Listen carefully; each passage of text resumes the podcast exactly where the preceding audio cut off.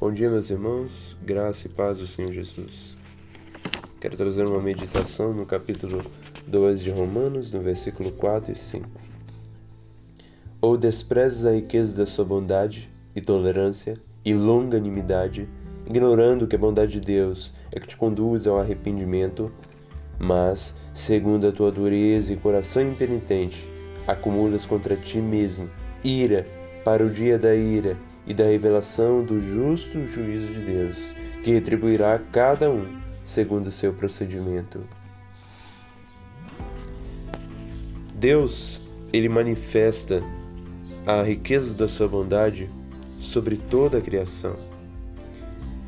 Como disse pai da igreja Clemente de Roma, Deus beneficia a todos, mas de modo mais abundante a nós que nos refugiamos em sua compaixão por meio de nosso Senhor Jesus Cristo. Justos e ímpios, todos, provam da bondade de Deus, mas especialmente o justo. E como o ímpio prova da bondade de Deus? Pela providência, pelo alimento que ele prova, pelas suas vestes, pela tolerância. Como assim tolerância?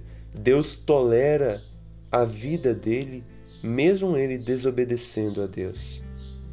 Deus é longânimo com o ímpio e espera por um longo período para salvá-lo ou para condená-lo também.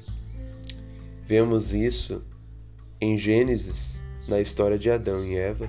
Eles desobedeceram a Deus e Deus ali não os matou de vez, mas deixou-lhes viver. Vemos também no tempo de Noé Deus esperou um longo período para mandar o dilúvio. Essa longanimidade tolerante é uma riqueza da bondade de Deus. Ele é bom, como disse o samista, ó provai e veja que o Senhor é bom. E o que isso implica? Qual o entendimento acerca disso? A questão é que essa riqueza da bondade de Deus tem um propósito maior não é apenas manifestá-lo que ele é bom, mas é levá-lo o homem a se arrepender dos seus pecados e voltar os olhos para o Salvador. Deus quer que os homens, ao olharem para o horizonte e ver a bondade, olhem para cima, verticalmente, e se arrependam dos seus pecados que ofendem a Deus. Deus quer que o homem pratique a justiça. Miqueias abrir aqui rapidamente, Miqueias capítulo 6. Ele vai nos mostrar isso, o que Deus requer de nós. Ele te declarou, homem, o que é bom e o que é que o Senhor pede de ti, que pratiques a justiça, ames a misericórdia e andes humildemente com teu Deus.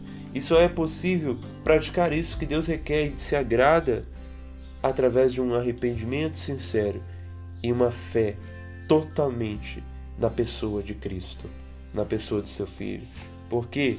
Porque todos nós somos pecadores, totalmente depravados, não conseguimos fazer nenhum bem que agrada a Deus por nós mesmos, somente através de Jesus Cristo. E essa riqueza da bondade de Deus manifesta isso, a necessidade que nós temos de nos voltarmos para Deus em arrependimento e fé em Jesus Cristo.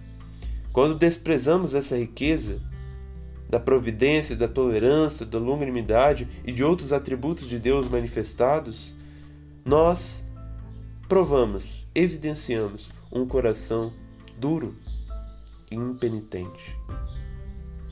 Isso mostra que o nosso coração é duro, incrédulo, impenitente, rebelde, que não se arrepende.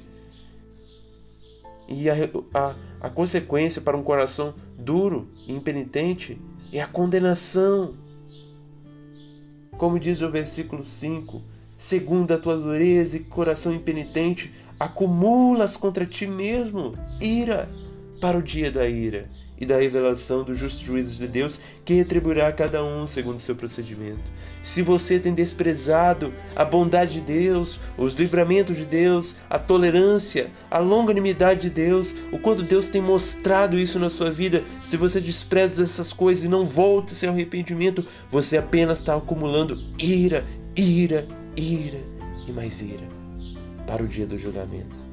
Deus há de julgar justos e injustos E se você será julgado como injusto, apenas um aspecto terrível de condenação sobre a sua vida. Diante disso, o que precisamos? Precisamos reconhecer, primeiramente, essas múltiplas bondades, providência de Deus reveladas sobre nós, senão elas se tornarão a nossa condenação. E segundo, assim como Deus é justo, sua justiça obriga a condenar os impenitentes. Deus é bom. Então essa bondade de Deus, essa justiça, obriga a condenar os impenitentes. Deus é amor de fato, Deus é bom de fato, mas esse amor, essa bondade e essa justiça obrigam a condenar pecadores. A bondade de Deus não o impede de estender a mão para condenar pecadores. No céu só haverá aqueles que amam a Ele e o seu Filho, como pode haver aqueles que o desprezaram ou rejeitaram. Deixo então essa meditação para que refletimos sobre a riqueza da bondade de Deus e a terrível, a terrível coisa que é desprezá-la.